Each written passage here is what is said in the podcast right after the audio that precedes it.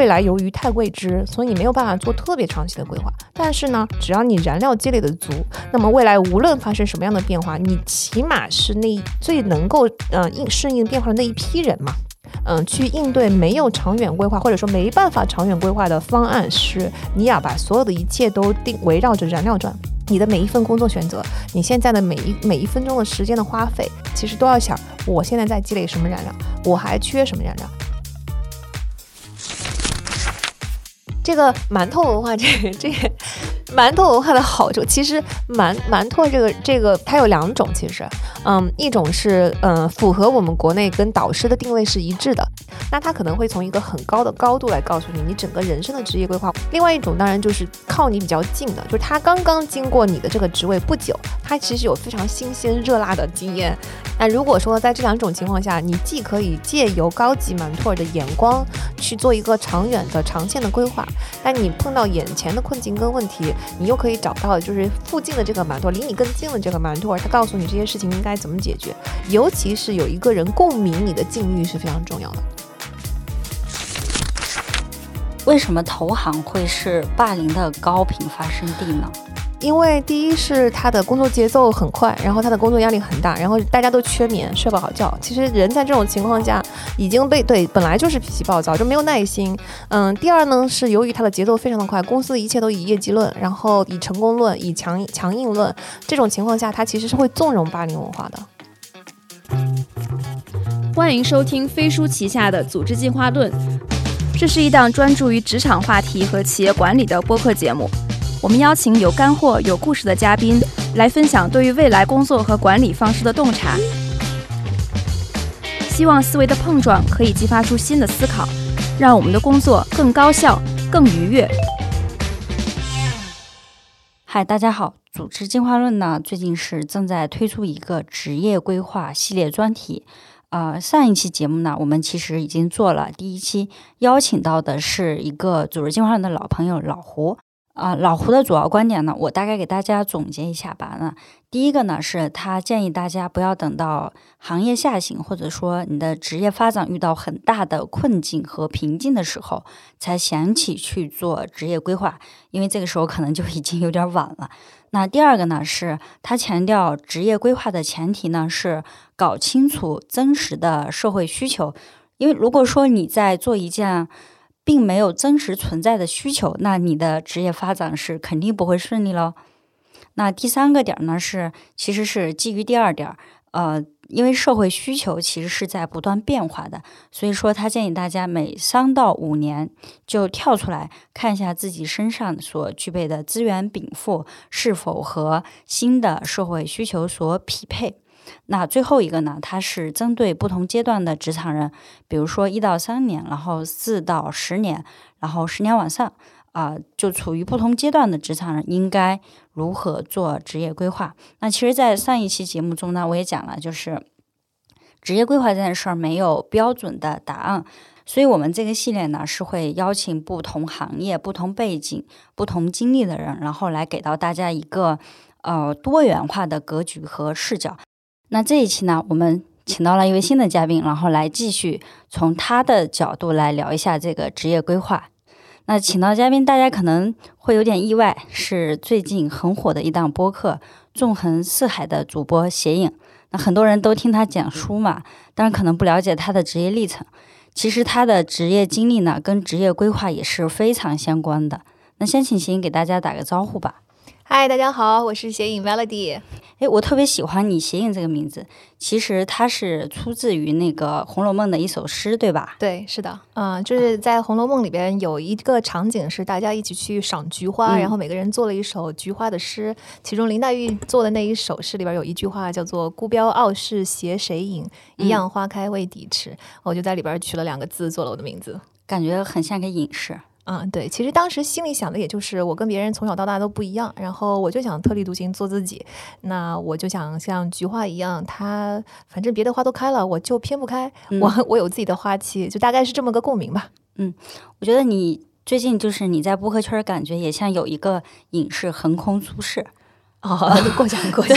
就突然有这么一个播客，然后每期那么长的时间，但是大家都好喜欢听。啊，过奖过奖。其实纵横四海今天火成这样，我真的也是完全意外是吧非常意外。啊嗯，然后我觉得纵横四海和组织进化论呢，有有很多相似的地方。嗯，就是信息密度都很大，然后都很干货。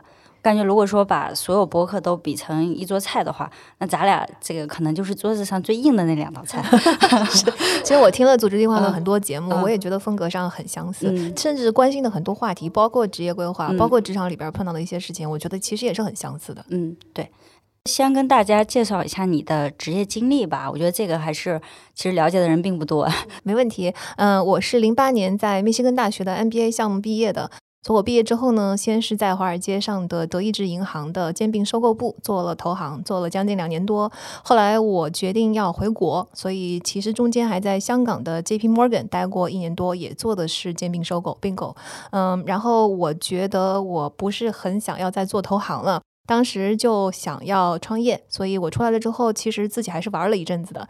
嗯，接下来就创业，创立了现在这家公司。能稍微介绍一下你创业做的事儿？啊，嗯我创业是做呃 MBA 申请和商，应该是说泛商科的申请吧。就是嗯一方面是所有商学院里边的所有的这个项目，包括以 MBA 为主，但是也包括很多其他的商科硕士项目。然后由于大家留学申请要做考试嘛，所以我们嗯也做几百多的培训。嗯我觉得 MBA 这件事儿也跟职业规划是强相关的。就比如说我最近一个朋友，就是他可能觉得职业发展遇到一些呃迷茫和困惑，然后他就决定去读一个 MBA，其实是想通过 MBA 去给自己进行一个职业转型，或者去给自己啊、补充一点燃料，去让我之后的几年，然后让自己的职业发展能够更加有动力去走下去。对，尤其是商学院的吧，因为它里边你为什么要去读的解释文书，我们就得写你为什么要在这个时候去读，你为什么选择这个项目，然后它一定是跟职业规划相关的，就是你把它放在职业规划的哪一步，未来我想做什么，这些才是真正申请的内容。对，所以其实你在做 MBA 教育和咨询的过程中，嗯其实是接触了海量样本的，就是大家都在职场中遇到哪些问题，然后遇到哪些困惑，然后通过 MBA 到底有没有解决，有没有帮到他，是吧？对，嗯，我不是有意去这么呃规划的，但是其实纵、就是我回头看一下，我其实很从很早就接触职业规划这件事儿了。首先，你去了 MBA 之后，大家都要做自己的职业规划嘛。然后到了第二年，我已经拿到了投行的 offer 之后呢，我其实是在学校做 career counselor，就是职业顾问吧。嗯，那个职业咨询的顾问是教学弟学妹们怎么去进投行，怎么去规划自己的职业。所以我做了整整一年，我每周我们都要花很多的时间去帮助学弟学妹。后来我进了纽约的投行之后，我就做了学校的招聘官，就是我们每年都要回学校去招聘，呃，帮我们公司去招聘。那然后到了这个 MBA 的这个工作呢，其实真的就是一方面你会看到各行各业的人是在职业的什么时候碰到了什么问题才会考虑要读 MBA。另外一方面呢，你又要帮助他们往后未来去规划，说从这里开始，你你先去的 MBA，MBA 之后三五年做什么，五到十年做什么，长期我们的目标是什么，这些在整个申请中其实都是要做的，所以真的是海量案例。嗯，对。哎，所以其实你就是也分两种人群，你前期做的是更多针对大学刚毕业的学生、职场新人去做他们职业规划。当，MBA 往往是一个人已经在职场里边工作了至少三到五年的时候，然后才会去通过 MBA 去呃进行一个职业转型。甚至因为 MBA 的项目非常的多元，所以我们也有针对资深申请人的那些，尤其是像针对四十多岁甚至五十多岁都有的那种资深项目，所以我们覆盖的人群面确实是每一个年龄阶段都有吧。你刚开始，包括你那个在投行啊、上学啊，都是在国外嘛。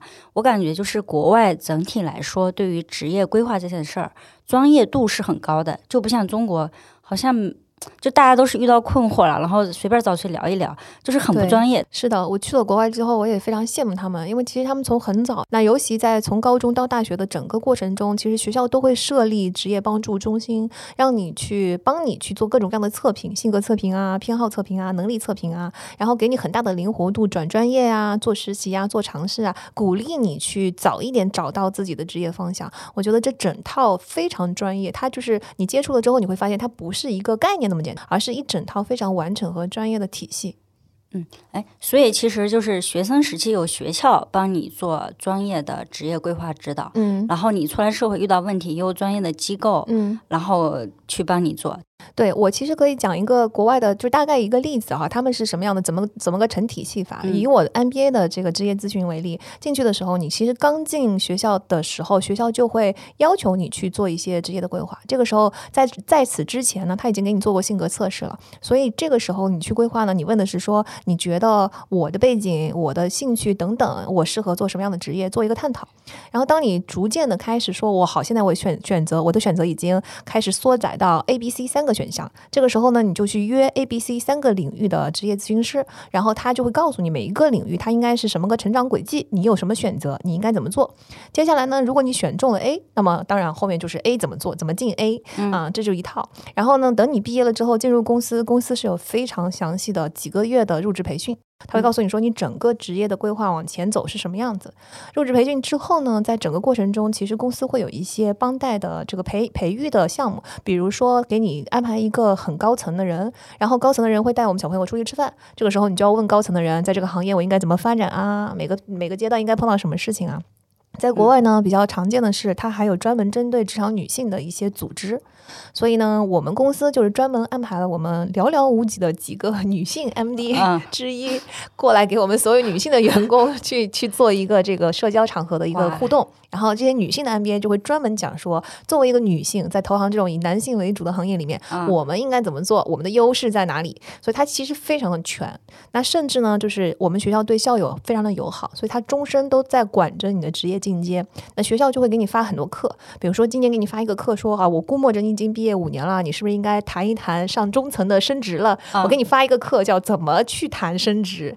再过了十年、十五年呢，说好你现在已经在高层了，我给你谈一谈怎么去管理下属。所以其实你看他们的职业规划真的是贯穿始终的。所以学校关注的不仅是说你在学校这几年是学什么东西，而是关注你整个人，你整个人人生怎么发展，整个职业怎么发展对我觉得 MBA 的嗯学费还是、还是值得的。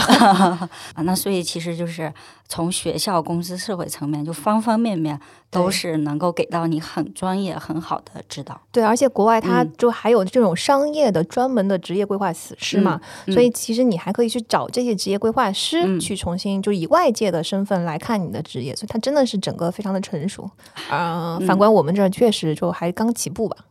啊，那我感觉这可能是一个商机，在中国做这么一个专业的机构，因为现在确实职场人遇到的困境和迷茫太多了。太多了，对，对我就是我相信，嗯我相信在未来的这个市场一定会需求需求肯定是长期存在的。嗯嗯嗯，好的，嗯，哎，其实就是我觉得职业规划，今天我们就分两种来聊嘛。嗯其实一种情况就是说自己的职业发展的其实没有说是遇到什么很大的问题，就还挺顺利的。嗯但是每个人都想要就是追求更好，那有可能就是说虽然很顺利，但是可能就是这个事儿你做到底儿了。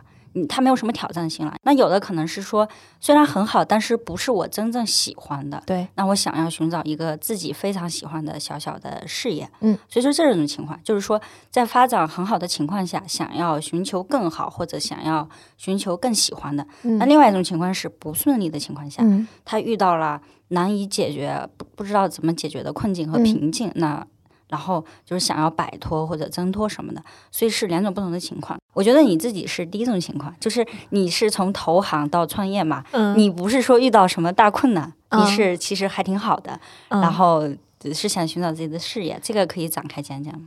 我觉得我没有所谓的我没有碰到什么大的困境，可能一一一个原因也是因为嗯。我一开始就没有什么特别固定的路线，就是我在职业的早期还是以探索为主，就是我想嗯。看看我自己的能力在哪里，界限在哪里，我还能不能成长，然后我这个行业做做看，我是不是喜欢，这是一个尝试为主的过程。嗯，那所以，所以你一开始想进投行是为什么会想做这样一个探索？是跟你的对。其实是这样的，就是当时刚进 MBA 的时候呢，我男嗯。朋友想进投行，好吧，原来如此。然后，嗯、这是一个很主要的原因，因为投行的招聘它密度非常的大，而且它的这个时间维持的很长。会维持好几个月，并且在开学后不久就开始这个招聘了。所以如果我不做投行的话呢，他做投行的话呢，我们俩就没有时间约会了，就根本见不上面，你知道吗？就是太忙了。所以就是这是一个很主要的原因，我就决定说，那行吧，那我也探索探索投行吧。第一次听到为了爱情，为了有空谈恋爱去进行这么一个职业选择的，嗯，对。所以你当时是没有考虑适不适合、喜不喜欢吗？会考虑这些吗？会考虑，就是先先呃，如我们是反向来考虑的，就是说我看我会不会很不喜欢。那如果说我没有很不喜欢，为什么不探索探索呢？所以，我我当然是了解了一下投行。我跟那个刚才说的这些学校里边的 career counselor，就职业咨询都聊了。我说投行到底是干嘛的？你看我连投行是啥我都没有听过，你知道吗？后来我了解了一下，我觉得说好，这个快节奏我是喜欢的。它好像是要求一定的这个数学的能力和数学，我其实挺好的。嗯，然后它又是一个嗯跟人打交道的行业，似乎是 OK 的。这三个条件其实是符合我的性格。投行就是这样，就我，嗯，大家从我的语速里面可能也听得出来，是是是，我是一个很快节奏的人，把我今天的语速都带的快了。对不起，没有是挺好的。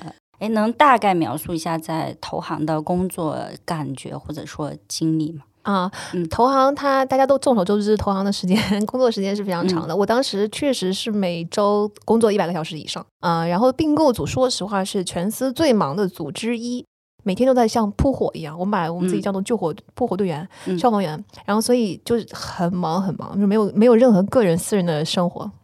那这个是不是跟你当初想进投行、有空谈恋爱的这个初衷有违背了呢？是是是是的。其实我进投行的时候，我已经跟当时的男朋友分手了，所以我走上华尔街的那一天，我就心中一一片茫然。我心想说：我是谁？我在我在哪？我为什么来到了这里？好吧，嗯，对。所以投行的工作，但但去了投行之后，其实我觉得跟我当初嗯说的那几个条件，确实还是符合的。但是，一方面压力大呢，另外一方面你确实也能够被逼着成长很迅速。它因为动态嘛，像并购组的所有的这个项目，就是没有任何一个项目是相同的，出的问题都五花八门。嗯，然后你又要做大量的计算和建模，而且投行嗯跟客户打交道的层级比较高，所以你一般来说投呃并购项目都是保密的嘛。那其实，在公司内部就只有高管知道，然后所以你也只能跟高管沟通，所以就是这个过程还是学习成长了很多。嗯，哎，那你说就是在整个投行期间，你学到最重要的、最想分享给听众的一个点儿是啥？嗯，我要不然我讲两个点吧。好，当然可以，三个也行。第一个点是我其实我我讲两个让我意外的点吧。第一个点是我觉得我在嗯，我从小到大其实一直是一个责任心很强的人。然后，但是到了投行以后呢，我觉得这个责任心我肯定也不会属于下属吧。可是我发现投行对于所谓的这个责任心，英文叫做 ownership，就是我拥有它啊，这个要求远比我在国内的文化里边、职场文化里边感受到的要高很多级，就是一种非常顶尖的 ownership。对，就这个 ownership 的意思是。是说不是你的活儿，你也得看着，因为我们在国内总体来说感觉到，说我把我的活儿干到顶尖就很好了。国内的文化有点强调做好自己分内之事就好做好自己的分内之事，就就是超出分内的事不要做，因为公司没有付我这个钱。我觉得这个也是我自己很想跟听众说，就是要突破这个思维。对，完全要突破，而且就是国内的氛围，有时候是你突了以后呢，他会面临两种压力。第一种是有些人会觉得你已经到我的领域里，你别管我，你侵占我，对你侵占我的权益了。另外一种呢是冷眼旁观的人会觉得你的这种行为，他威胁到我了，因为我只做我的分内的事，你不要卷嘛，你别卷，就会被被 被当成卷王，然后反而招致同事的这个不喜欢、嘲讽啊、冷眼、孤立啊什么的。所以其实国内的文化是你就做好你自己的事儿，但是到了到了国外。其实国外也不是每一个行业这样，至少投行对这个东西要求特别的高，因为我们是项目制的，然后每个项目上呢，这个岗位这个角色就只有我一个人。第一，你得把所有的事情都自己做了；第二，你还得顾到这个团队里面的每一个人在做什么，以及你如果你觉得他们做的不好，以及他们出问题了，你不能像国国内这种甩锅的方式说，那是因为他们做的不好，关我什么事？老板会管的。不是在这个地方，我们所谓的 owner 是不是就是所有人的错都是你的错，啊，所有人的锅都是你的锅，就是这这一点是让我始料未及，然后一开始的时候压力山大的。我作为一个中国人，我在纽约的华尔街，嗯。然后，所以当当时就觉得说说啊，我自己的事情可能还忙不过来，我还得去顾团队所有的人，包括我老板，这个就压力很大。但是你被强逼着进入这样的思维方式之后，你就会觉得说，哦，是有好的。如果每个人都这样的话，或者说至少团队中有一个人是必须要负起这个责任的话，看顾团队所有人的进展的话，那肯定对于团队的效率来说是最高的。这也是我觉得这也是投行能够达到高效率的一个必要条件嘛。我觉得就是咱俩刚刚也提到，其实是有一个不同的文化背景，就嗯国外是更强调自主啊，嗯然后什么呢？国内可能确实是强调做好分内的事儿。嗯那我觉得可能，呃，包括你，你刚刚是基于你在投行的工作经历，嗯。我我也说我很建议这种强烈的 ownership，是因为我在的公司嗯。也算是就是这个对对对对对对对，所以我觉得可能从现实来说，可能很难说所有人都要这么顶尖的这个意识，但我觉得这种意识还是要从无到有的。对，其实我嗯。觉得投行是这样的，投行它有一个很残酷的淘汰制，嗯。如果你做不到它的要求呢，你就一定会被淘汰。我们不要想着说每个人都要，嗯但是你有了，你就一定会脱颖而出，你就是嗯那个留下来的人。对，嗯，用这种思路去看。然后第二个点呢是，我觉得就是，嗯，我已经是一个我说了，我是一个喜欢快节奏的人。是然后我自认为我的成长速度还是可以的，嗯，但是到了投行以后，我发现他要求我的成长速度比我自己的成长速度还要更快，这又是一个始料未及的事情，因为我觉得我的成长速度在国内算是中上水平了。嗯然后到了投行以后呢，发现每一个人都像被就是后面有狼老老虎在追你一样。如果你不快点去进阶的话，其实你就会你你老是觉得你似乎好像就差半步，还是要很使出全身的力气在中国可能是不进则退，在那儿是进的太慢就是退。哦，对，嗯，你这句话说的太对了，就是他他要求，比如说我们第一年我是没有进组的，但是第二年进了组之后，我在组里是个新人嘛，嗯可是我会发现组里没有人把我当新人看啊。全都把我当第二年的人用，他对你的期望就是你必须是一个第二年的老手。然后到了第第三年，我心想说呢，我现在已经成熟了吧，我现在已经嗯熟练了吧。结果第三年的时候，他就说，那我们现在要预先把你当 VP，就上一个层级的人来用，否则的话，我你为什么我为什么要年底要升你呢？嗯啊，这个压力真的很大，所以我觉得这两点是投行呃、嗯让我始料未及的两个压力吧，但是确实也有很大的成长。第二个点儿是说，你公司对你的要求总是超出你现在的能力，对就是以一个比你现在更高的要求和期望，一直牵引着你去不断的成长进阶。我觉得这也是两种模式。第一个嗯。模式就是总有一个更高的要求嗯。啊、更高的期望牵引着你不断成长。嗯。第二个就是你一直局限于现在，一直平行水平发展，嗯。就是很难取得突破。嗯，对，我嗯。觉得就是他给了我一个很好的习惯，是我总有一嗯。种紧张感，就是那种紧张感嗯。已经在投行的那几年之内刻入嗯。骨髓，就是挥之不去了。你总觉得如果我稍微慢一点，第一，我第二年可能干不过来了这个活了，因为升级了；第二呢，我很怕被淘汰。嗯所以就是你任何人的成长速度如果不够快的话，就会被淘汰。嗯那你就总有人觉，我总觉得有人在背后 拿着嗯枪指着我，然后追着我跑，你知道吗？嗯啊，但这种习惯思维习惯是好的，我觉得长期来说，对对对，就是就所以我是想放到中国的现实职场中来说，嗯如果没有一个公司，没有一个人就是这么要求你，嗯就是对你的要求是远远超出你现在一个阶的，嗯。那这种情况下自己怎么办？是不是至少要有这种意识？对，我觉得就是大家有很有必要树立这种意识，就是你嗯无论在什么环境，你看我自己现在已经创业做老板了，没有人拿着枪在背后，我们也没有投资人，但你还是无形中被这种意识牵引。我我还有一个建议，就是如果没有你的领导或者你的公司这么要求你的话，其实你可以主动去找自己比自己高一级的人主动去聊。就比如说你你在阿里是个 P 六，你想升 P 七的话，你天天跟 P 六待在一起，你是没有办法去成长的。那你是不是可以主动的去？啊、一直找高你一层、高你一个阶的人，去不断的去聊，去学习他们的思维模式。嗯，我这是讲是在就是没有人要求你的现实情况下，对，你怎么去做？对，嗯，我还有一个方法是，你感嗯受一下你自己本身有没有那种轻微的、很小的那种紧张感。嗯，这个是如果你觉得每天工作工作很轻松，我做的事情都驾轻就熟的话，其实就是一个信号，你现在的嗯成长已经落后了。你一定要有一种我处在我的舒适圈边缘啊，不嗯是出去哈，但是是在边缘。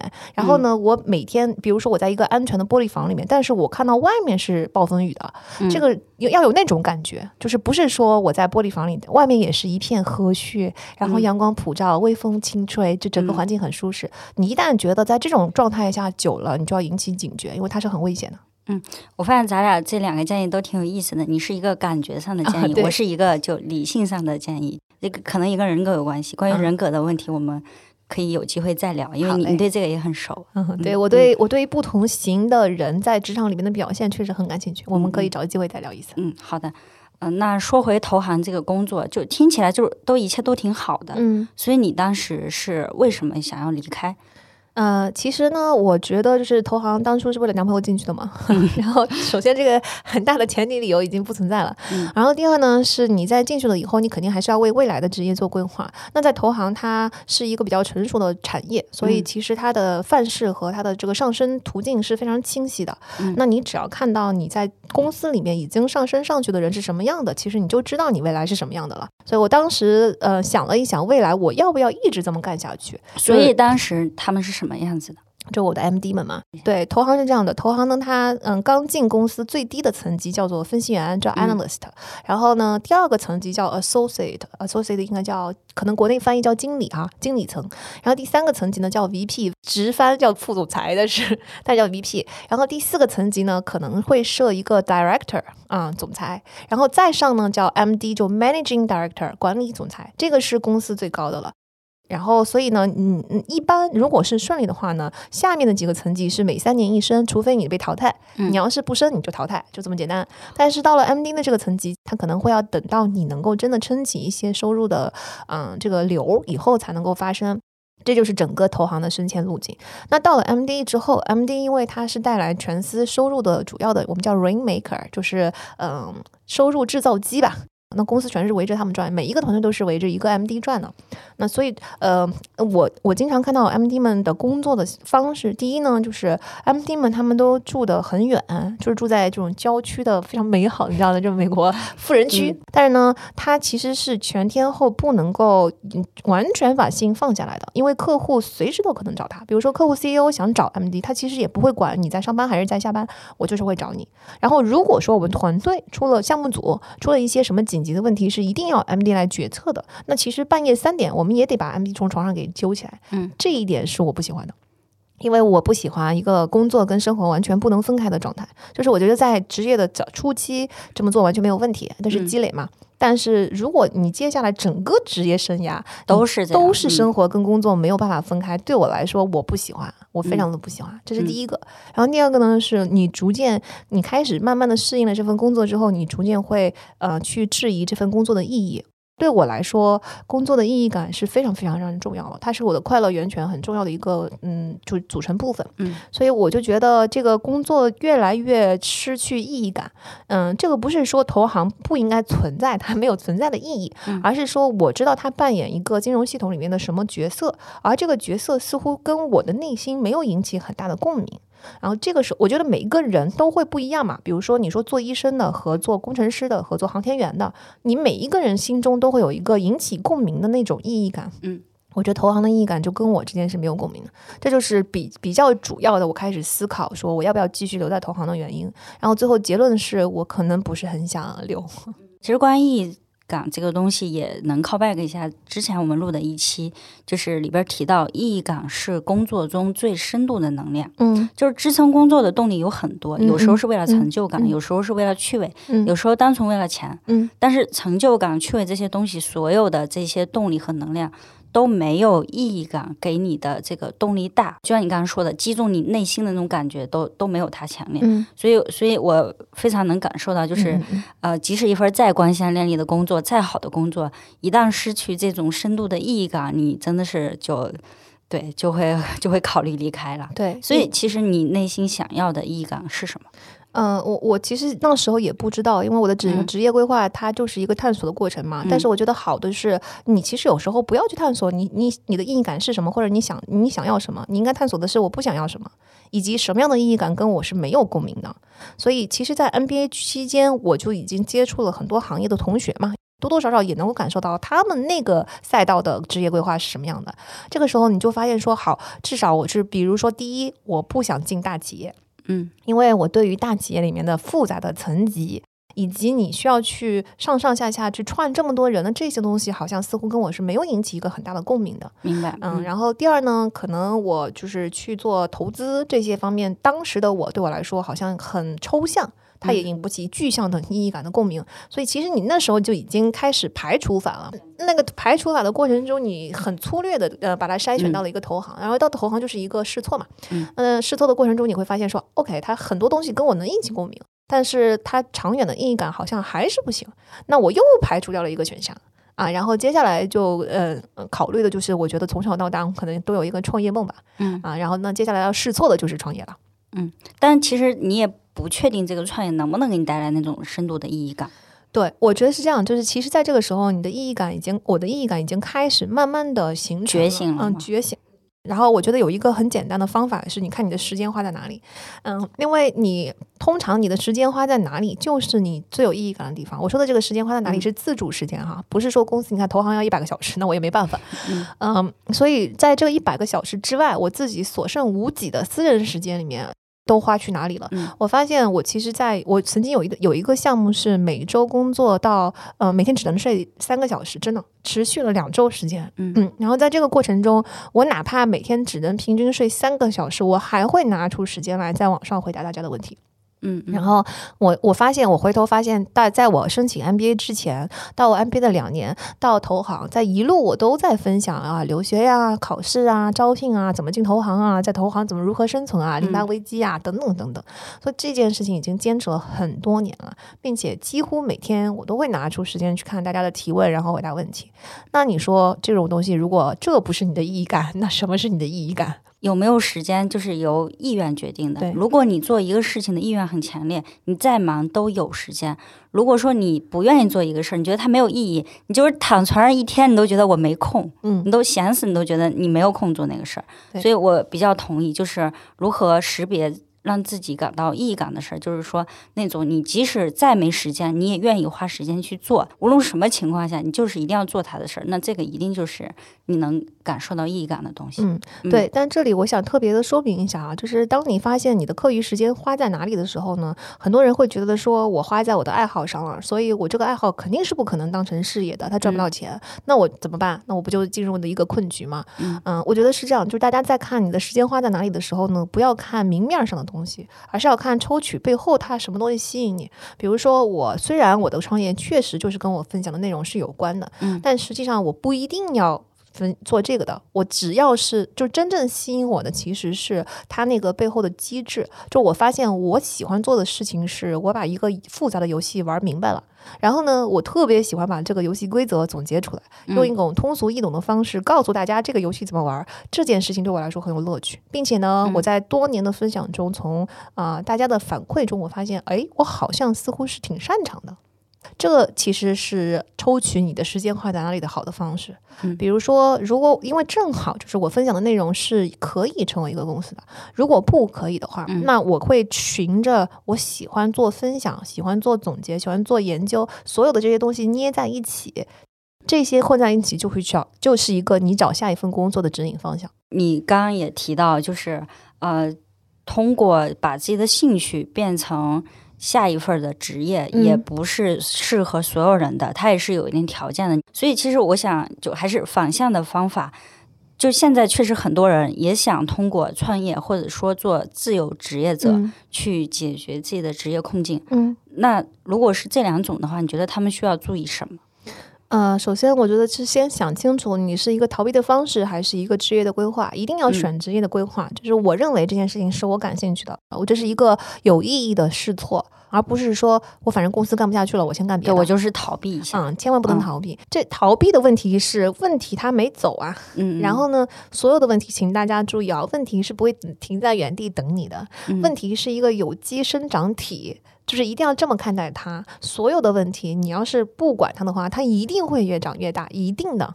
所以现在你不解决，你两年之后再解决的话，它已经长成一个大怪物了。像呃，先去做一个自由职业，要一定要先想好这一年会给你带来什么，它有没有什么收益，之后你再找工作会不会比一年之前更容易？这些问题要先想清楚。如果他只是什么都没有想，这就叫逃避；想好了还是做出这个决定，这就不是逃避了。嗯，所以其实真的是经常有那种做了一年自由职业，或者说干嘛的，一年回来之后发现 还是问题还存在，不仅存在，而且更加的更加的变大了。对，而且之前的坑也没有了。对，是是是，嗯哎是因为这样是这样子的，就是职业规划它是一个复利项目，它嗯必须要有规划的一步一步的往里边添砖加瓦去垒。如果你逃避的话，就说明你之前建了一半的房子你不想要，你就把它推翻，就是放弃了，然后重新来，重新来了又不想要，你再建一个，那你说这个精力放在三个未完工的项目上和放在一个项目上的区别是很大的，这就是没有职业规划思维的一个弊端。嗯，哎，那除了要警惕逃避这个点儿，还有嗯哪些是需要警惕的？呃，我觉得自由职业者就要警惕两件事情。第一件事情是你，你一定一定会失去组织的规范和节奏。可能你刚刚从组织中出来的时候，你感受不到，那个时候你可能会感受到一种解脱。但随着时间的推移，你就会发现，所有的时间、你的节奏、你的计划，所有的东西都是要么就是被客户推着跑，要么就是被钱推着跑，要么就是你自己完全自由的去规划。那大家不要以为自由规划这件事情是与生俱来的能力，它是需要一定的经验跟培训的。那所以，如果你没有经验的情况下，你很可能做的不太好。这个时候，你就会陷入到一种我自己好像浪费了很多时间这种心态，我觉得就不太好。第二个就是这种孤独感，因为很多人工作之后，他的那个社交关系大多数都是对，都是呃来自职场的。嗯如果没有这个社稳定的社交关系，你的那个随之而来的沉甸甸的孤独感，你你能应付吗？嗯，对。还有就是，我觉得很有有很多人他忽略了组织能够给你提供的一些别的东西，比如嗯说参照物。比如说，他你是不是有这个庞大的资源，能够随时感受到行业里面最新的动态？嗯比如说你是不是在听同事聊天的过程中，不知不觉的就知道这个行业或者是这个圈子里面在发生些什么，有些什么好玩的东西？比如说你在公司里面跟其他部门的人合作的时候，你会感受到说，哦，原来这个部门的人是干这个活儿的，或者说合作的项目会给我一些什么样的灵感？就是这种，嗯，有很多的人和各行各业的资源供你在把你自己这个人放在里面去，尽量的去使用这些资源，这个东西是没有的。嗯再加上你还缺乏一个 role model，就是你的仰望的榜样。是嗯，因为在投刚才我不是说在投行，其实你往上看，你就知道你每一路每一个层级的人他大概是什么样子嘛。那如果说你是一个自由职业者的话，那你将来的路，你接下来的五年是什么样的，十年是什么样的？你的升职，你现在已经不存在升职这件事了。是，那你的升迁之路，就是你的职业规划之路应该怎么做？其实是一个非常大的空白。我建议大家在做出决定之前，先开始在这个领域先想好，不要等到辞职之后再想。这样的话，心理压力就会非常大。所以我觉得就是你整段经历能够给到一些职业方职业规划方面的启发，就是我觉得第一个是说，呃，确实要依据自己的兴趣啊、意义感这些东西去进行一个长远的规划。嗯第二个就是说，确实现实条件下，很多人通过自由职业和创业去进行下一步的规划，但嗯是这两个东西不是不能作为一个逃避的手段，嗯而是作为一个想清楚、觉嗯确实自己适合，然后才去做的事儿。嗯嗯对。然后我加一个第三点嘛，就是其实我的职业规划，你可以说有，可以说没有。为什么这么说呢？是因为创业是我很早很早就已经确定要走的方向了，所以这一点上来说，我是有职业规划的，而最终我也实现了我的目标。但是另另外一个没有的意思是说，我并没有给自己一个计划，说我必须要五年内创业，十年内创业，我必须要嗯创一个什么样的公司，这些都没有。你只是说这是一个遥远的我我我嗯望向的方向，在此之前，我应该积累些什么东西，我必须要非常耐心的去一一的试错。职业规划并不是说那么清晰的规划，但是也不能完全没有方向。嗯其实就相当于是在一个确定性的大方向下，然后嗯根据一些东西去灵活调整具体呃具体做的事儿的这么一个过程。嗯，对，我觉得我把它叫做动态规划，对对就是这个规划它不是死的，它是动的。然后它你先做一个之后呢，它的你到了下一个阶段的时候，这个动态的变化规划里边的每一个部分都要根据你新的人生资历进行相应的流动，嗯这个就是动态规划。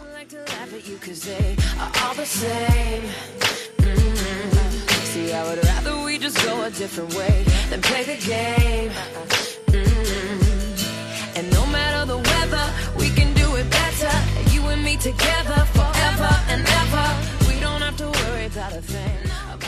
刚刚我们开头说到，就是我们分了两种情况嘛，一种是说职业发展挺顺利的，然后怎么去让自己更好；那第二种情况是不顺利的情况下，然后遇到一些困境的情况下，怎么去解决。所以接下来我们就聊一下第二种情况。那这种情况，我们的样本是其实是基于你在做 MBA 呃 MBA 咨询的过程中。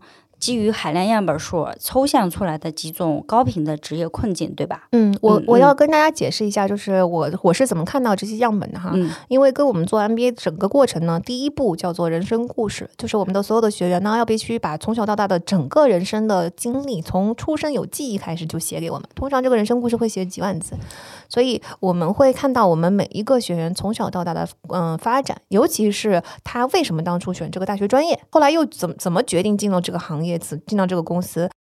然后或者说你是不是发现了一些你之前没有想过的东西，他们全部都会在人生故事里面写出来。这就是为什么我们见到了一一个又一个、一个又一个鲜活的案例。然后再接下来呢，就是嗯，在我经常会写一些、分享一些这个呃，根据我们的学员的交往中的一些感慨。这个时候，其实你看，我常年在微博或者是其他的这个社交平台会分享一些这种心得。我也有很多的读者，他也会把自己的职业呃困惑告诉我，然后我从他们那里就得到了一个更多元的，应该是是说不是 NBA 申请人这个群体他们所面临的职业的困境，因此我的案例库就非常的丰富。对，因为这些就是，尤其是在你看到人生故事的时候，你会发现这些高频的困境，它不断不断的在发生。最高频的是哪种？嗯，最高频的就有这么几个，我们先说第一个吧，嗯就是它，我我觉得其实比较可惜的一个是，很多人你意识不到，嗯、商业技能和商业直觉这个东西是需要培训的。其实就是缺乏一种商业的意识。对商嗯业意识，它大家都觉得说商业意识它肯定是在职位上他会得到培训嘛，嗯但很多人意识不到是你工作中的培训是远远不够的，然后这个不够的程度远比你想象的要大。啊、我来举个例子吧，就很常见的一种情况呢，是文科背景的同学，然后在广告界做了一段时间，他可能就会跳入到一些互联网大厂的营销的岗位。嗯，其实从职业发展路径上来说，他是走得非常的顺畅的。一路发展的比较顺畅的这个表象，就导致他会认为说，对我长期来说，我是觉得我需要去学一学商业，但是目前好像也还行。嗯但通常这样的申请人来找我们做咨询的时候，你就会发现他的这个商业欠缺已经远远在他自己意识的范围之外，已经很大了。嗯，为什么这么说呢？就是当你去跟他说，那你跟我讲一下你们的产品，然后那你跟我讲一下你们公司的商业模式，这些他跟其他就是学商科背景的同学相比会差非常的远，就他嗯完全没有概念。其实他已经困住了你的职业发展，你自己毫无察觉。嗯，有可能你应该，嗯有可能你应该两年前你就升职了，有可能你应该去早就应该做更大的事情了，嗯，但你自己察觉不到是这个东西牵住了你。嗯，如果说真的就没有察觉到的话，一般能够支撑他顺利工作几年？我觉得最多就到四五年的时候，你已经很明显的会感觉到困困境了。嗯嗯，对明白。嗯，哎，嗯所以说就是要呃从一开始就培养商业意识的话，你建议怎么做？嗯，就 NBA 肯定是一个比较一一一站式解决的方案嘛。嗯，但是嗯，其实我我建议大家要多看商业的书籍。其实商业书籍现在非常非常多选择。嗯然后呃，这个我要提醒大家的是，看商业书籍不要只看工具书，因为很多人觉得说好，我现在要去补这个商科的知识，所以呢，如果我想学运营，我就去看运营的书。哎，如果我想要学这个战略，我就看战略的书。但其实你要是没有真正的建立起一个商业的直觉，这些知识你是吸收的很少的。嗯嗯这就是一个我们把它叫做 catch twenty two 的困境，就是你首先要有这个商业直觉，你才看得懂知识。是但是你没有这个知识，你就没有商业直觉。反正就 是它就是一个它是一个悖论怪圈。嗯嗯所以打破这个怪圈的方式是你先从商业案例开始。其实有很多的国外的理论书的译本儿，嗯嗯，译本儿其实讲的都是商业帝国的故事。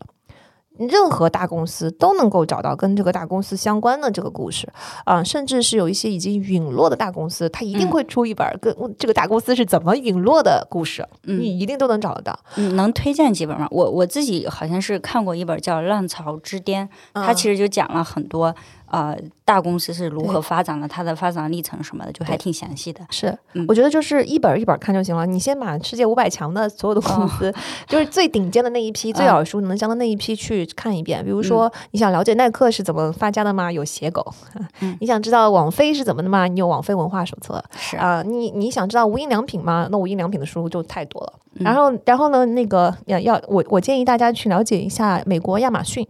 啊，亚马嗯逊其实它的商业创新非常的多，它的商业模式也很新，所以亚马逊是一个很好的商业案例。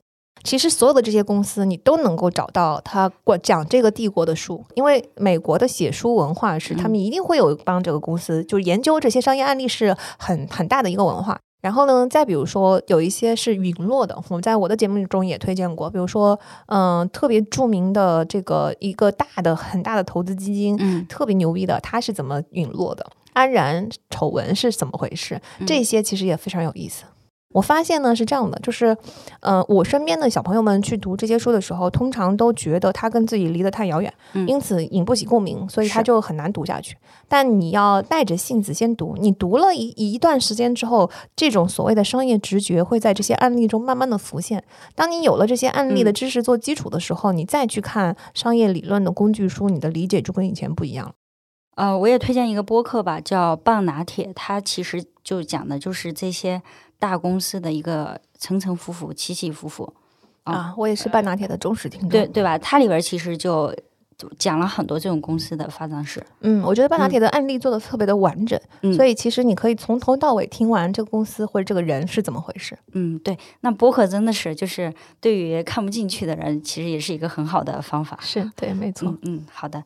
呃，所以其实你刚刚是拿文科背景的人举例，但嗯其实不仅仅是文科背景的人嗯会缺乏商业意识，其实嗯很多都缺乏。嗯，所以我觉得嗯就是有极只有极少数的几个行业，由于它一直有一些培训体系，嗯以及这里面的人基本上都是商科背景的人居多，但是绝大多数的岗位，由于现在工作实在是太细分了，所以其实大家对于商业的知识都不是了解的很全面。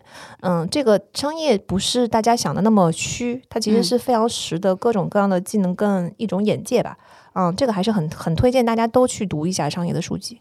但更快的方法是 MBA 嘛？嗯，一个一站式解决的比较少操心的方法，就是人家全都给你设计好了的嗯方案是 MBA。行，那 MBA 的部分我们就是最后还会再聊，嗯现在就先不展开了。嗯嗯，哎，那第二个高频的职场困境是啥？啊、第二个高频的困境是，我觉得大家都没有长线思维。说实话，这个其实是最重要的第一条啊。嗯但是我为什么把那个缺乏商业知识和背景放在第一条，是因为它特别容易被忽略。就很多人意识不到这一点。看职业规划的时候，用短线思维的意思是说，我现在差不多，嗯，还挺好的，我也看得到接下来我的岗位是什么，大概是什么样子，我就觉得满足了。然后还有一个大家很容易忽略的事情是，世界早就不一样了。嗯你不可能像你像以前一样，我现在就开始规划我未来四十五年的职业是什么样的。所以在你规划的时候，对于完全不知道未来长什么样子的规划应该怎么做呢？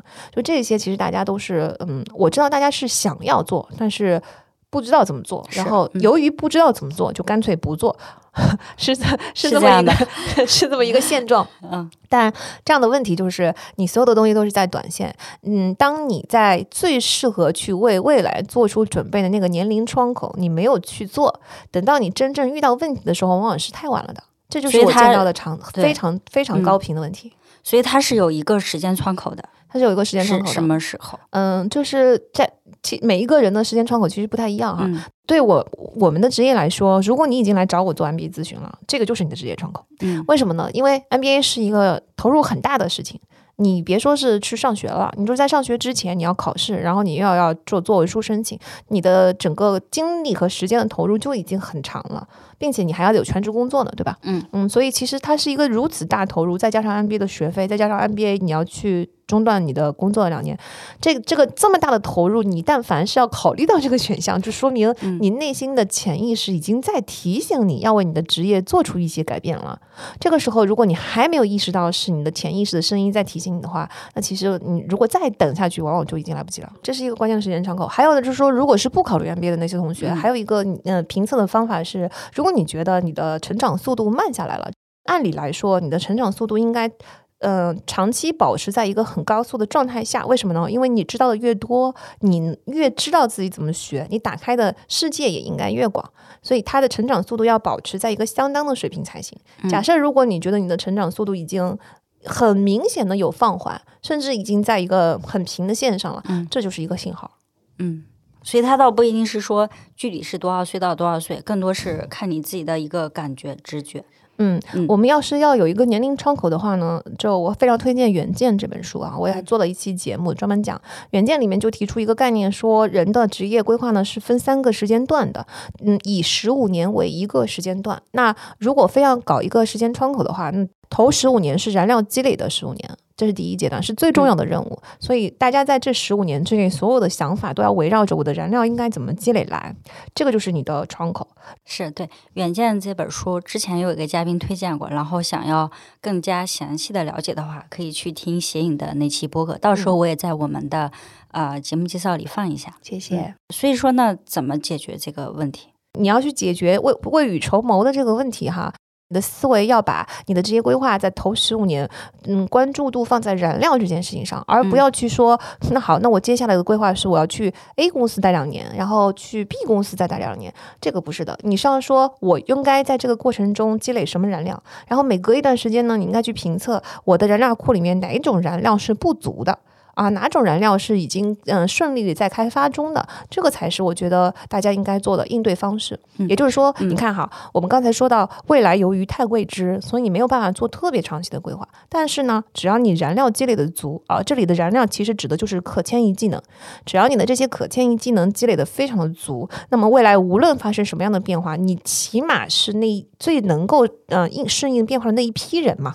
啊，你的机会就会得到的越多。所以其实，在这个过程中，我们嗯、去应对没有长远规划或者说没办法长远规划的方案，是你要把所有的一切都定围绕着燃料转。嗯，你的每一份工作选择，你现在的每一每一分钟的时间的花费啊、你在职场上的所有的思维，其实都要想，我现在在积累什么燃料，我还缺什么燃料。嗯，举个例子吧，嗯比如说现在大家都在说大厂的工程师，如果到了三十五年、三十五岁，嗯嗯，往后我们怎么办？就是大家就是越来越年轻了嘛。其实这个时候呢，在职业的前十五年，作为一个工程师来说，你就要先决定好你要积累哪一个类的燃料。刚刚也想问燃料，你刚刚提到一个就是可迁移的技能，但嗯这个应该只是燃料之一。其实，比如说有意义的关系也是一种燃料，对吧？嗯对对就燃料都包含哪几种？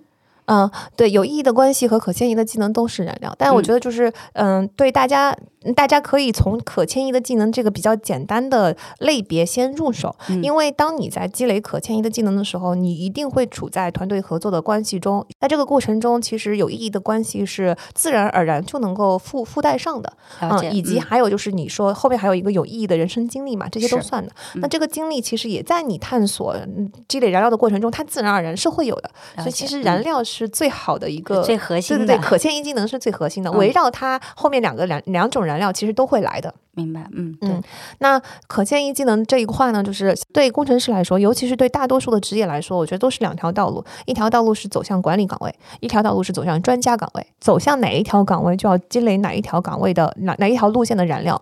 假设我们现在是要走，我们先说一下这两条路线吧。嗯嗯对专家路线来说，它有一个很大的，呃，有一个很大的好处，有一个很大的弊端。它有一个很大的好处是，一旦你有一天真的成为了专家，那你的护城河会非常的厚，因为专家总是很稀少的。然后各行各业都用得到专家，那它有一个很大的弊端呢，是当你成为专家的过程中，时代在变迁，世界在变化，你花很长的时间去准备这个专业，可能到那个时候不一定能能用，它风险也很高，尤其嗯是技术的迭代浪潮是越来越快，越来越快。对，没错。嗯所以就是在走向技术道路的这个过程中，可能你也要想一想，这个技术到底意味着什么啊？这个专业在未来的十年、二十年、五十年还有没有用？这是第一个。然后另外一条路呢，我觉得就更加的灵活，更加的开放。嗯因为你要走管理岗位的话，它不是一定要走那种 CEO 的商业管管理岗位，你也可能是做一个技术带领自己的团队去开发一个产品。也就是说，你成为了一个嗯，他在技术和在商业之间的一个桥梁，这个其实是挺少见的，因为同时具备商业技能和技术的两两种呃技能的人并不多，这也是一个护城河。但是嗯这条路相对来说就更灵活，因为嗯技术如果变了，你的商业技能还能够帮助你去嗯找到嗯新的工作。就是我觉得商业技能和管理它的可迁移性是复用性是更高的，对对，所以非常高嗯所以在这种情况下，你要积累的燃料呢，就是商业的知识、管理的嗯知识，以及你要去开始去观察。我作为工程师，我往上走，如果我带一个团队开发我做的什么，你朝这条路上去积累你的燃料就好了。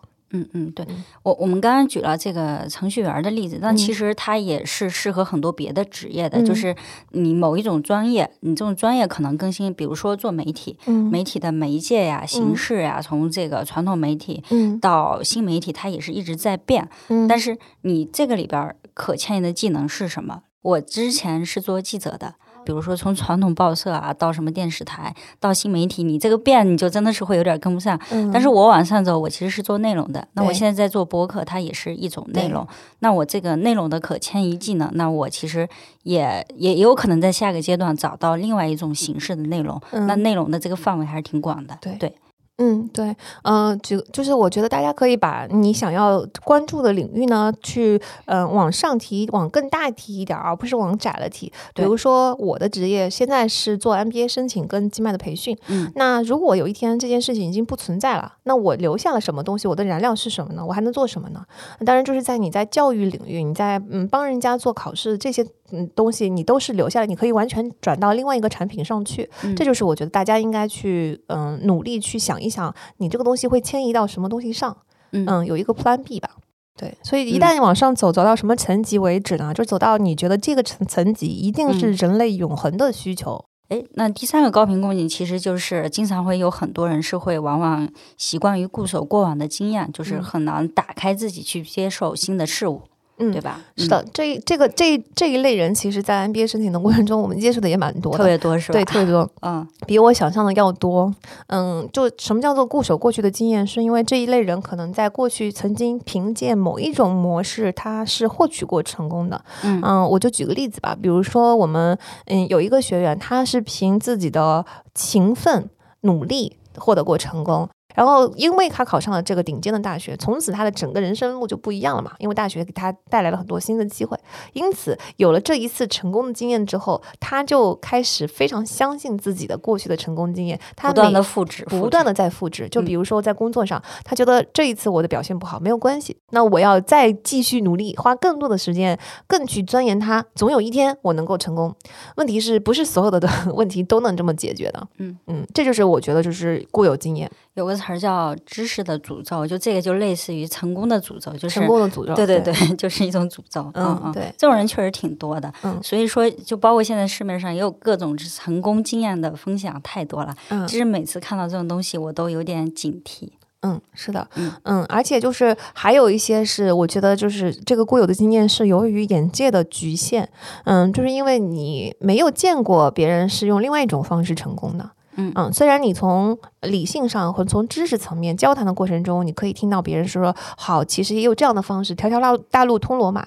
但由于他的那个环境，整个环境只有这一种方式，所以嗯他就很难去接受。比如说，你说一个做数据分析的人在国内，他可能做的是非常国内的那一派的数据分析，但你当你告诉他说，国外现在大数据分析的各种案例，在这里的应用，在那里的应用，你你知道他其实是听得懂的。嗯但他完全不能接受，他会不断的反驳说，但是这个在国内做不了，但是那个在国内做不了。而且我觉得在这个固守的过程中，有一件事情是很可怕的，因为我们固说说实话呗，被局限在我们自己过往的经验中和眼界中，是每一个人都有的事情，每一个人都这样。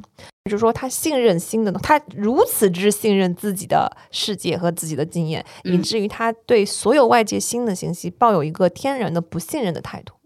嗯这个就是一个很大的问题。你应该抱有开放的态度去接受这个东西。然后，比如说，我们有一些学员，你跟他讲了很多东西的时候呢，我们最怕的反反应是什么？嗯最怕的反应是他啥意见也没有。但是等他下一次跟你沟通的时候，你发现他啥也没改。他没有接受进去。对你没有嗯接受，其实不是问题，但是我们希望你没有接受呢，你要告诉我，甚至你想反驳我的时候，你也可以反驳我，然后我们就有了一个契机，我就发现了我们之间知识的一个沟在哪里，我们就可以展开沟通跟讨论嘛。但如果你你表面上什么都没有说，似乎好像是同意了，但下一次我才发现你根本就没有同意，这是一个非常低效的沟通嘛。所以我觉得就是对固有、对过过去固有经验被局限住的同学，嗯，嗯解决的方案就是要打开心态。嗯，确实，我觉得经常有这种情况，就是心态打不开，各种信息、各种方法摆在那儿，你也接受不了。对，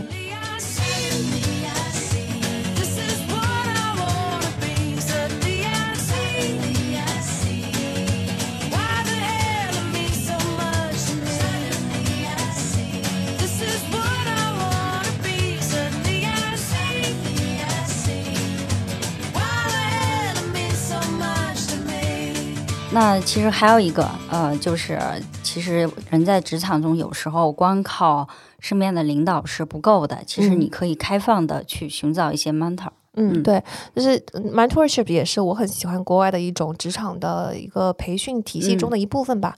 嗯什么叫 mentorship？我先解释一下，就是 mentor 这个词在国内在中文里边被翻译成导师，嗯呃，它是有一定的导师的作用，但是导师这个词儿在中文的语境里边被拔得太高了，嗯通常是那种特别有权威的，然后前辈的老师型的、教授型的才被称为导师。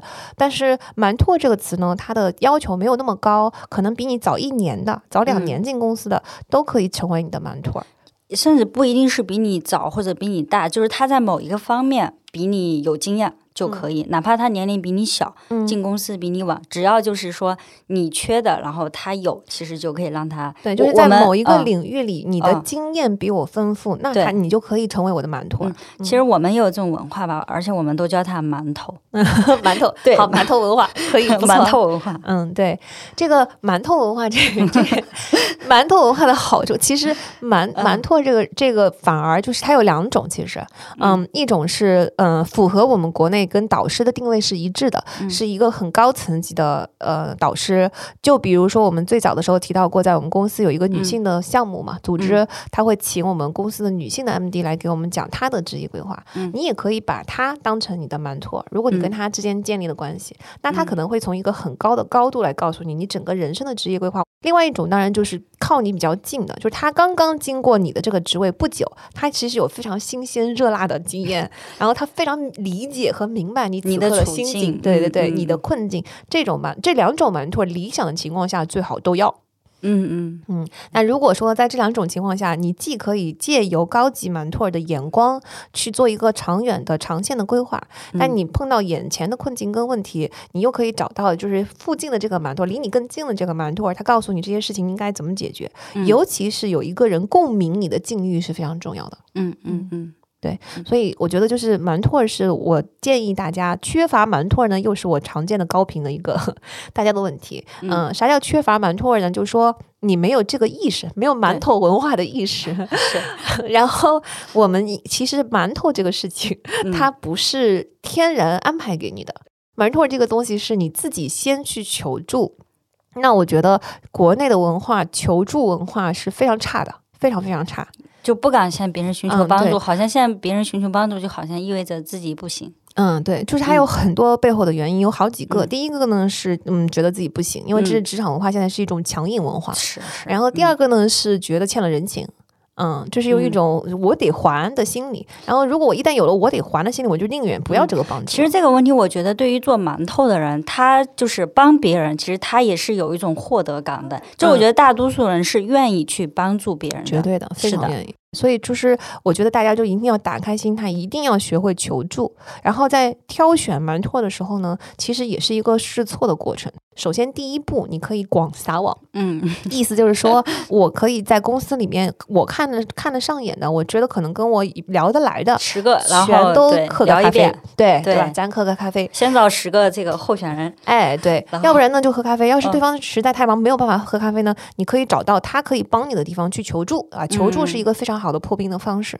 然后在这个过程中，你就马上首先你就知道谁热情的帮助你，嗯，谁愿意额外的花时间来指导你，嗯这就是一个非常好的挑选的条件了。嗯然后在这一步过后呢，你慢慢的就会发现你跟谁比较有话聊，他的资历是不是最适合你。然后呢，你跟他在呃几次的求助的过程中，嗯你慢慢的就会形成一个 mentorship 啊、而且我要提醒大家的是，这个东西不是一次性就形成的哟，它一定是一个多次求助。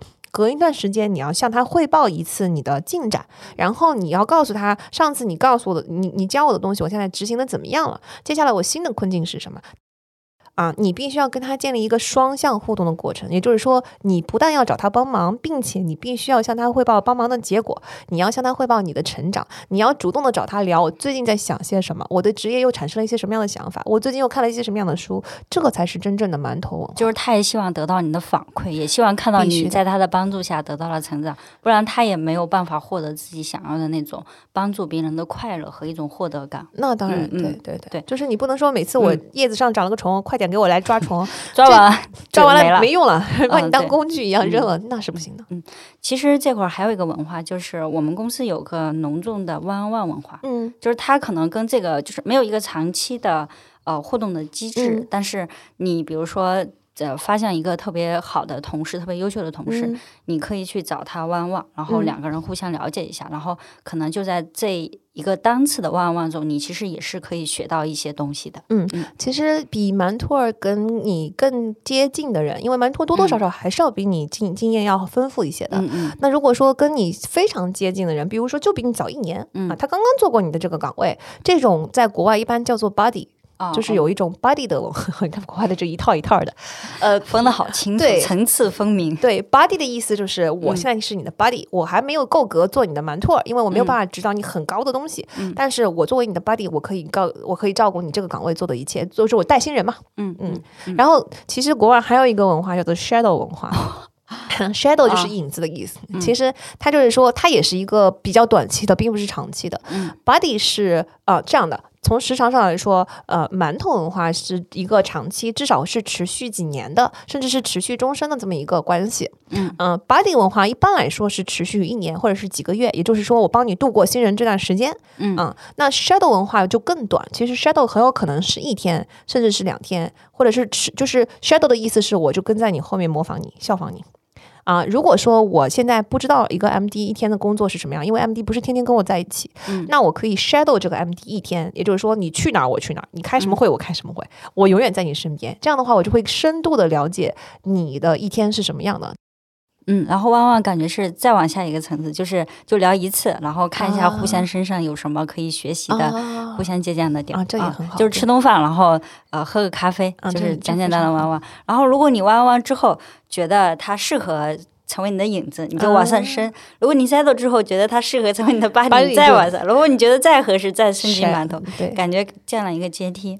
嗯，呃，顺便说一下，嗯就是馒头它不一定要在企业内，也不一定要在行业内，啊啊有很多它是嗯跨行业的。嗯，跨行业为什么还能指导你呢？因为如果真的是高级，这这这更常见于是层级差别比较大的哈。嗯那这个时候作为前辈，他是可以指导你的整个职业规划的。而且作为前辈，他看的行业比较多，他虽然对自己的行业最了解，但是他对其他的行业大概的这么一个发展规律都是了解的。这个时候，他可以经常跟你去聊一下人生应该是怎么样的，嗯人生最在意的是什么时候？你这个年龄应该在意些什么事情？就这种也是一种馒头儿。嗯，明白。那就嗯祝愿这个听众都能找到属于自己的馒头。哎、嗯会不会感觉比找个男朋友、女朋友谈恋爱还难？非常难。其实最后还有两个小小的，就可能不是一个大的困境，嗯但是也确实是高频遇到的。嗯，就我不知道听众有没有遇到过被误解然后被背锅的情况。嗯，呃，就这种情况虽然不太多，但嗯肯定也是在各个场合是有的。嗯嗯，有时候是你的同事让你背锅，有的时候是你的公司让你背锅，因为要把你推出去见客户。我见见到的高频发生的错误是卡在中间，然后呢，我觉得很多人卡在中间是他表面上不得不接受，但实际上心里面非常的不接受。我的意思是你心里面要赶紧承认这已经是一个现实，然后 move on，就是往下一步走，去探索下别的机会。你别老在这个上面耿耿于怀了。嗯嗯，举个例子来说，如果就是嗯，让你背锅了之后，公司对你做出了一个安排，然后你只有两个选择。第一个选择是你当场就据理力争，并且不接受公司的安排，啊，当然态度上还是要婉转一点哈。嗯嗯，可是你知道，你说那如果我这样的话，公司有可能会被我开了。是的，你一旦选择了这种态度，你就必须要一战到底。也就是说，到最后你宁可冒着被开的这个代价，你也必须要去维护你自己的声誉，因为你的职场嗯声誉也是非常的重要嘛。这是第一种选择。嗯第二种选择呢，是你觉得 OK，我理解，公司也其实想想让我面子上争一下嗯啊，做给大家看一下，我我懂。那公司现在暂时这么安排了以后，我接受。一旦你要是接受了的话，你得全身心的去接受。我在这个嗯离职的过程中，我也是经常去抱怨公司不应该这样，跟所有的人都在吐槽。几个月过去了，你还在吐槽，我知道对你不公平是这样的。但是如果是这样的话，你要知道你的职场就是在老板的眼里，他觉得你是一个非常不确定的爆炸大炸弹因素，嗯，对你自己未来的职业发展是不利的。要么彻底接受，要么彻底拒绝。对，要么嗯彻底接受，要么彻底拒绝。如果你要是没有勇气，我觉得很正常，因为大家都没有经验。你要是没有勇气，你觉得出去找不到工作，那你就彻底拒，彻底接受，你不要清高，是，就是现实，就是现实。呃，最后一个其实也也挺常见吧，就嗯是虽然我身边没有遇到，但是确实在很多公司是存在，呃，职场霸凌。嗯。嗯，对，职场霸凌其实比我想象的存在的普遍的多。我以前也觉嗯得它是少数情况，但是在我们，因为我们有很多学员的故事嘛，在我们学员故事里嗯面，你看到就是职场霸凌的现象非常非常的严重。大概都集中在会有那个行业特性，或者是哪种类型的公司嘛，会有一个特性嘛。嗯，我听到的一般来说是这样子的。首先在嗯、咨询，我听到的职场霸凌是嗯比较少的。嗯，至少就是案例是比较少的。嗯，然后但是在四大要看是哪一个组啊、嗯嗯它有可能是非常好的，有可能是会有很严重的霸凌。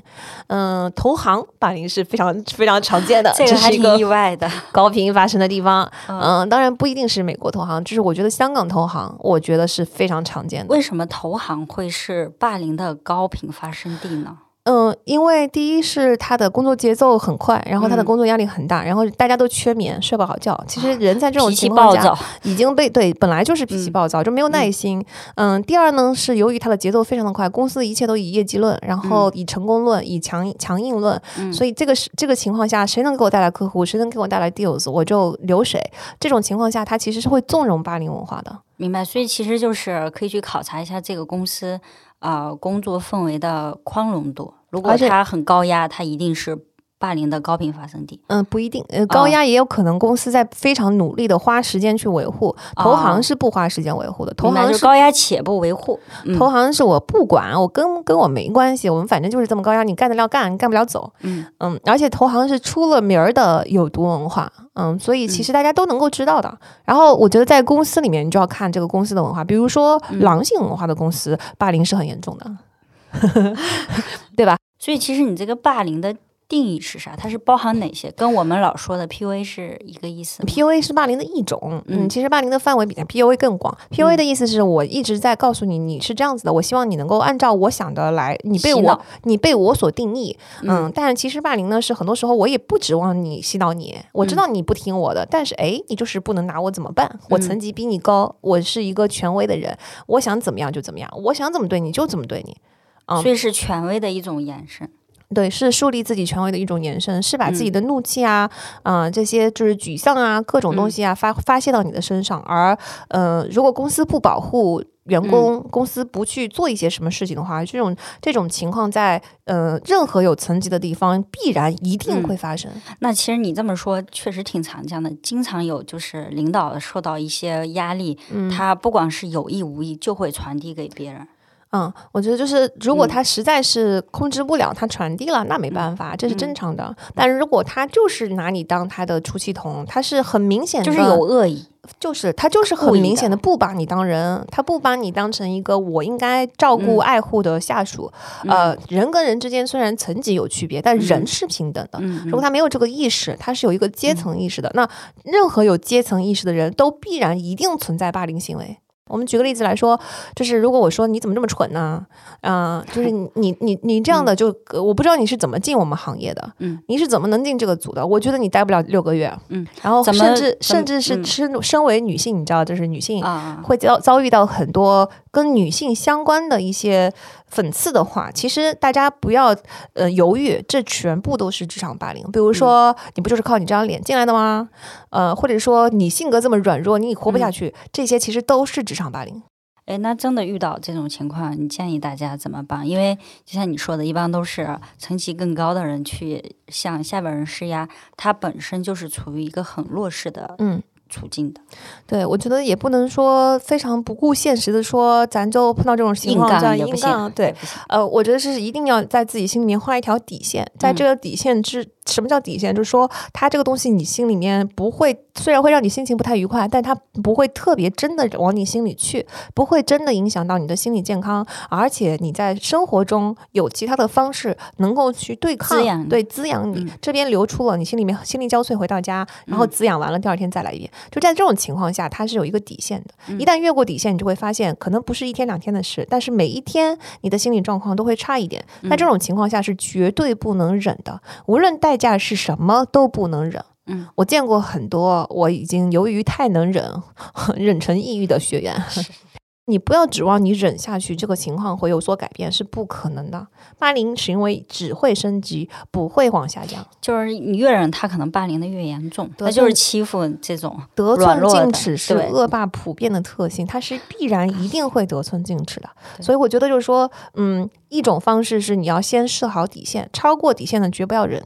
另外一种方式呢，是用一种比较温和的拒绝，比如说我现在说你特别的蠢，你怎么能这么蠢？然后你可以完全不回复，你不要说我不蠢啊，我哪里蠢了？然后他就会说你这个数字怎么就算错了？其实人无完美，一定会有人算算错的，对吧？不要跟他进入诡辩，你也不用解释自己。他如果一直骂你蠢的话，你就直接站起来走掉。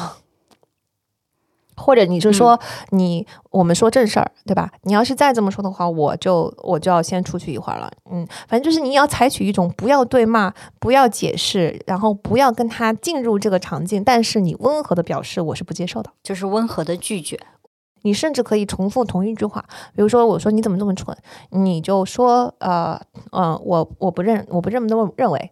然后他如果再说的话，你就直接再重复，我不这么认为，我不这么认为，我不这么认为。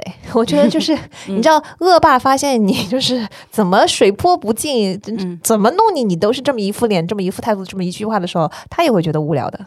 我们刚才讲了好几个方面，嗯其实可以总结成两大块吧。嗯第一块就是一定要有长远的职业规划。嗯我们已经解释过了，职业规划是一个专业的事情嘛，而且它是一个动态调整、持续一生的事情，不要想着一次性解决。然后第二点是，嗯、在第一点的基础上，那我们职业的第一个十五年应该干啥呢？就是积累燃料。嗯，当你把目标放在积累燃料上的时候，很多你的内耗、你的职业困惑会随之消散。比如说选 A 公司还是 B 公司，A 公司工资高，但是公司小；B 公司公司大，名牌名声响，但是这个工资低、啊。这个时候你就会发现，在职业初期，工资根本就不是问题，嗯你要看哪一家公司能够给你带来更大的成长。所以我觉得，只要大家能够知道这两点的话，其实整个职业规划相对来说就会明晰一些。嗯，对。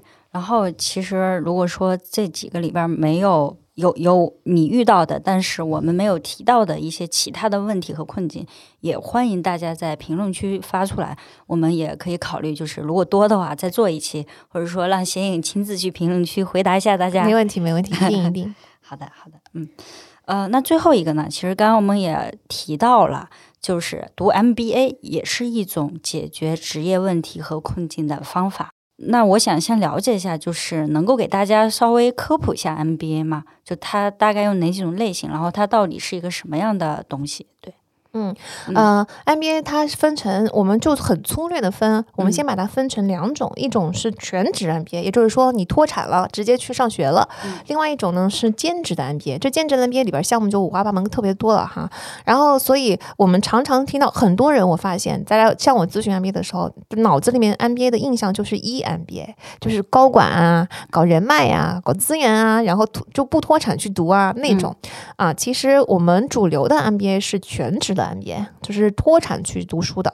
嗯，这嗯两类请大家一定要分清楚，它的区别是全职的，它会全方位把你的个人能力全都撸一遍，然后以及它更容易帮你实现职业的转换。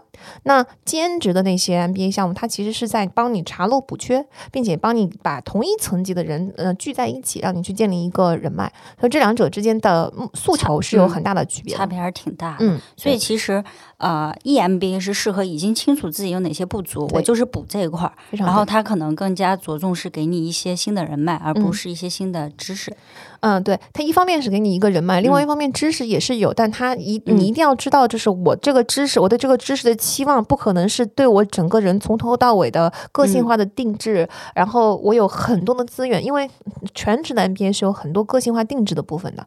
嗯嗯，了解。哎，所以说，呃，主流的 MBA，你觉得是适合哪种类型的人，或者说是当他遇到哪种类型的问题的时候，去适合通过 MBA 去获得一个解决？嗯，首先呢，MBA 申请它其实是有一个年龄窗口的。嗯、最常见的是工作三到八年之之间，这是最最最常见的。嗯小于三年呢，学校会觉得你积累的经验太少。但是如果你超出的太多，他就会觉得你已经不适合读我这个项目了，你应该去读高管项目了。嗯，所以这这个叫做 over qualified，这是学校拒绝的常见的一个原因。你要知道，你决定的窗口并没有那么的长，所以要尽早的去考虑。哪怕你现在不去念，你也要尽早的考虑，我人生会不会会需要它。但凡有那么一丝可能需要，你就先做一个调研，因为它是有窗口期的。嗯第二呢，是我觉得 MBA 更适合的是，你觉得你的职业进展已经开始缓下来了，并且你找不到任何的其他的方法能够把再把它拔上去。就不是通过换个公司，或者说一些别的什么小方法去解决。嗯，对，我觉得就是这个，是因为每一个人读 MBA 的理由是真的非常的五花八门，很个性化。咱们没有标准答案，就是一个人为什么要去读 MBA。我觉得就是，如果一定要找一条比较能标准化的判断的话，就是说，我们我们经常叫做 alternative。What's your alternative？就是你的备选方案是什么？如果说我现在的目标是想要高速的发展，但是我没有任何备选方案能实现这个目标，那你就要慎重的考虑。MBA 可能是你唯一的一条就是高速发展。嗯如果你硬要实现这个目标的话，它可能是一个比较合适的路。这就是判断你应不应该申请 MBA 的一个很重要的理由，。我觉得还有一个就是钱吧，因为也挺花钱的吧。所以说，你主要是做国内国外都做是吧？嗯，国内国外如果外在国外读一个 MBA，大概需要多少钱？一百五十万左右吧，人民币。嗯，嗯我在在在这里，我正好跟大家说一下，就是我知道这个费用非常的高，但是嗯、呃国外的 MBA 一般来说都有全额的的学生贷款，嗯然后这个学生贷款的还款期间一般是十年、十五年。嗯、以 MBA 之后的平均收入水平，你要去还这个贷款，其实还是 OK 的。所以大家不要因为就是钱这件事情而止步不前。OK，那如果说他原来读的本科或者硕士的学历有要求吗？比如说嗯只是一个普通的一本什么的，就是嗯一定是名校吗？还是怎么着？没有，其实他 MBA 对你的本科学校的要求并没有那么的严格，嗯嗯，尤其是当你随着你的工作经验的增加，他越嗯来越不看你的就弱化那个对嗯，他嗯看的就是你的工作经验以及你在职场上的变化。假设如果你是从一个非常小的公司开始，但是你一路的进展非常的迅猛，你的成长的潜力很大，那其实你是 MBA 很喜欢的呃候选人。嗯，哎，那如果是一个普通二本呢本科学校真的不是很在乎，啊，了解只只要你有一个本科的学位啊、嗯你就可以。了解，嗯，甚至嗯是就是有一些你可能就我们可能都不太听过的名字的学校，都 OK 的，嗯，那这个也挺好的，因为我是觉得可能大家一提 MBA 就觉得很高端，是不嗯是我本科学历太低不能读？那你这个其实很好的回答了这个问题。嗯，对，我觉得就是成长是最重要的，以及你要展现出你的潜力是最重要的。了解，哎，如果说现在真有人想想读的话，你建议他现在就是怎么去准备？嗯，我建议先把 MBA 是什么，然后嗯它相关的东西先想清楚。其实很多人，就像我们最早的时候，不是说很多人其实很轻视自己缺少商业直觉、商业知识这件事儿吗？他嗯觉得，嗯，他是有的，实际上他欠缺的比他想象的更多。NBA 也是这样，很多人觉得这件事情我随便在网上搜一搜我就明白了，它是怎么回事儿。我身边也有 NBA，我明白。其实他一旦进入到申请的这个阶段，他就会发现他不知道的东西实在是太多了。嗯，所以我是强烈建议有这个想法的同学，你们先做功课。第二步呢，在这个过程中，我建议大家去找身边的人聊一下。你可以把这个东西当成一个借口去找你的馒头，对吧？是就是你可以，你以前可能觉得很尬聊，但是现在可以啦。嗯，然后嗯这个到第三步，你再决定要不要申请。然后到了要申请的这个决定之后，后面的事情其实很简单，就是也不是简单，而是后面的事情都是有章可循，我们都是一步步可以教大家怎么做的。嗯嗯，但是在你做完决定之前，很多人、就每一个人的个案都不同嘛。然后我我我看到的问题是，大家来找我们的时候，其实有很多时候他对 MBA 的整个理解完全都偏的不一样。我们很喜欢问大家的第一个问题，并不是他们来问我们说，呃，老师，你看我能不能升上 A 学校，或者说老师，你看我是不是适合读 B 项目？通常我们都不会直接回答，我会先说你的诉求是什么。你的诉求是换一个国家生活，还是换一个行业，还是觉得不知道自己想要干什么，想去 MBA 探索，还是想要一段生活体验，还是从来没有出过国，所以要出国读一层金？你的嗯诉求要先告诉我，然后我再来选择适合你的项目。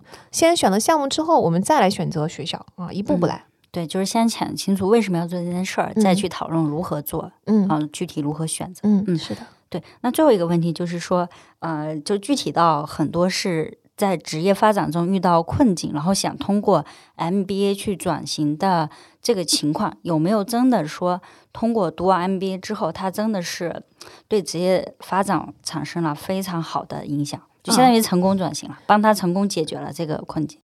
首先说 MBA 有一半儿是想要转换职业的，嗯通常你想要转换职业的人，最终都能够顺利的转换职业。